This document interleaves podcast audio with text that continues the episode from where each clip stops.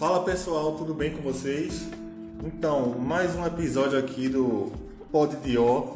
Eu vou trazer aqui um resumo de um livreto que eu li recentemente chamado Lições de um Leito de Hospital. É um livreto do John Piper, né? Esse livro, basicamente, ele se divide em duas partes. Né? Ele vai trazer 10 crenças que ele trouxe para o hospital e a segunda parte onde ele traz 10 lições do leito do hospital pelo qual ele passou, certo? No período que ele foi que ele foi internado para tratar de um câncer, certo? Eu achei fantástico esse livro, sabe, esse livreto. Esse, esses 10 10 crenças que ele trouxe para o hospital, ou seja, conceitos que já estavam na sua cabeça, que ele levou antes de chegar no hospital. São dez coisas que todos os cristãos deveriam ter e todas as pessoas ao redor do globo deveriam ter, porque são crenças que trazem conforto além do, do da circunstância, além do que possa vir a cometê-las, seja no hospital, seja fora do hospital. Vou falar rapidamente, né? rapidamente de verdade. Primeiro porque o livro é menor do que o outro rapidamente que eu falei do, do outro episódio do o que Jesus beberia. É, esse aqui vai ser realmente rapidamente. As primeiras 10 lições, lições não, 10 primeiras crenças que o John Piper trouxe para o hospital são muito, são muito claras e breves e fundamentais para a nossa caminhada cristã. Primeira coisa é, devemos confiar na palavra. Desculpa, mas vai voltar, não tem edição, tá? Devemos confiar na Bíblia por ser a palavra de Deus. Ponto final. Ou seja, ela contém a palavra de Deus. Segundo ponto, Deus é bom. E aí, meu amigo, só com conhecimento da palavra de Deus, através da Bíblia Sagrada, que você consegue dimensionar a tamanho da bondade de Deus. Quer dizer, você não vai conseguir dimensionar. Você vai ver quão infinita ela é. Né? É uma bênção. Isso só consegue com conhecimento da palavra de Deus através da Bíblia Sagrada. Então, Deus é bom. Terceiro ponto. Deus é sábio e conhece todas as coisas. Mais uma vez, você só vai conhecer a aplicação disso conhecendo a palavra de Deus. Então, essas crenças que John Piper traz não é uma coisa que você lendo esse livreto ou abrindo, abrindo a Bíblia agora você já vai conseguir internalizar tudo isso. Não é assim, é uma construção. Então, por isso nós não devemos perder tempo. Quarto ponto, Deus está totalmente no controle, né? E aí eu até grifei essa parte aqui no meu, no meu livreto, no comecinho, que diz assim: Alguns consideram isso um confortante, outros inconcebível, outros uma blasfêmia, outros cruel. Eu estou no primeiro grupo Piper diz, e eu concordo com ele. Eu estou no primeiro grupo, o grupo que considera isso confortante, o fato de Deus estar totalmente no controle. Quinto ponto: o pecado é a origem horrenda das terríveis doenças. Então, tudo que há de ruim, a morte, né? O salário do pecado é a morte. Todos nós sabemos disso. O salário do pecado é a morte. Então, as doenças e tudo que há de mal no mundo são consequências do pecado, lá da queda de Adão, certo? Então, cada vez que a gente sentir dor ou ouvir o som da dor, nós deveríamos ouvir o seguinte: o pecado é horrível. Né? Isso é um trecho aqui do, do livro. Seguindo, então, sexto ponto: Jesus Cristo morreu e ressuscitou para salvar pecadores. Mais uma crença que Piper trouxe para o hospital, uma crença que é essencial para um conforto espiritual e psicológico. Sétimo ponto: a enfermidade não é o primeiro nem o último plano de Deus para esse mundo. Então é fácil entender que o plano de Deus não é que as pessoas fiquem doentes. Não é, não é o primeiro nem foi o último. Né? O primeiro é que tudo era bom e o último é que ele vai restaurar todas as coisas. Ele vai enxugar dos olhos todas as lágrimas, como diz lá em Apocalipse 21, versículo 4. Então, que nós tenhamos calma que as coisas, as enfermidades são passageiras. Oitavo ponto. Satanás é real e cruel, mas não está no controle, né? Talvez a sua doença seja uma investida de Satanás sobre você. É, talvez seja uma investida dele. Mas essa investida, apesar de cruel, apesar de real, como o oitavo ponto diz, ele não está no controle. Né? O diabo ainda é um, é um cão raivoso, mas ele está acorrentado e Deus está com, controlando a corrente. Então descansemos nisso.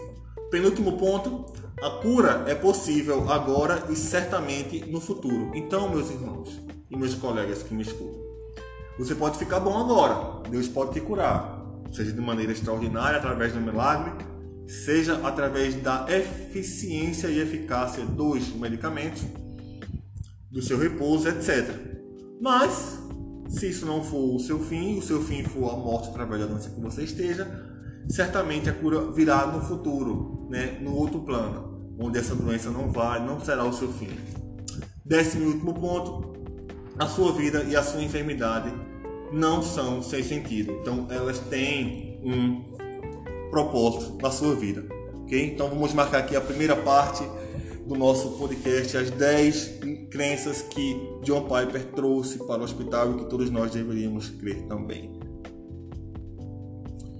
A segunda parte, pessoal, do livro ele vai tratar das 10 lições do meu leito no hospital, lições que Piper trou, tirou quando saiu do hospital. A primeira delas, não reclame dos atrasos e das ineficiências de um hospital quando você está recebendo cuidados médicos que superam 100 vezes o que está disponível em 90% do mundo. Pois é, a gente tem um hospitalzinho ali climatizado, com um médico formado, uma enfermeira formada, um técnico de enfermagem, né? Mesmo no hospital público, né? Mesmo que esteja numa maca, talvez, aqui no Brasil. Mas mesmo assim, lá fora, as coisas não são tão bonitinhas como a gente está vendo aqui não. Certo? Aí eu vou ler aqui um parágrafo do, desse, desse tópico. Em vez de focar no fato de que a sua enfermeira não está respondendo, seu companheiro de quarto está roncando, o aparelho intravenoso está bipando, o gelo em flocos acabou. Pense nisso. Há 150 anos, você provavelmente estaria morto nessa altura. Se não estivesse, poderia estar gemendo com uma dor insuportável sem a ajuda da morfina. E provavelmente você não fizesse ideia do que havia de errado com você se estaria morrendo ou não, né? Perfeita, né? Então, só isso aqui, a gente poderia parar o podcast, botar uma pausa aí e fica refletindo sobre isso. E agradeça a Deus que você tem medicamentos que estão aliviando sua dor, o que poderão aliviar a dor quando a doença chegar na sua vida. Então, não reclame.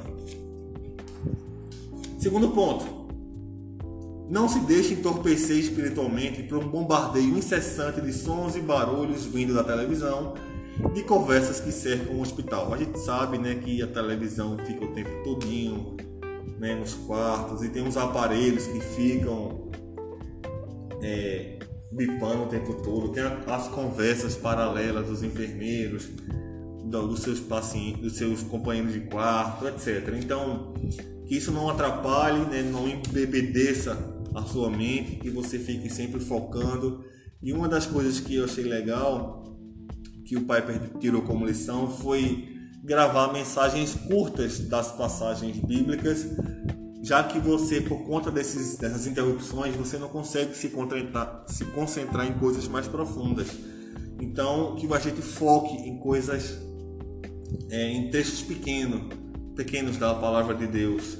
Né? Aí o terceiro ponto, não se entregue à televisão que pode facilmente nos consumir. Quarto ponto, Ore pelos pacientes perto de você e, se possível, sem nenhuma ofensa, veja se permitirão que você ore por eles e compartilhe palavras de esperança de Jesus. Então, nada mais nada menos do que evangelizar aqueles que estão ao seu lado, né? Seja lá onde a gente esteja, inclusive no leito de um hospital.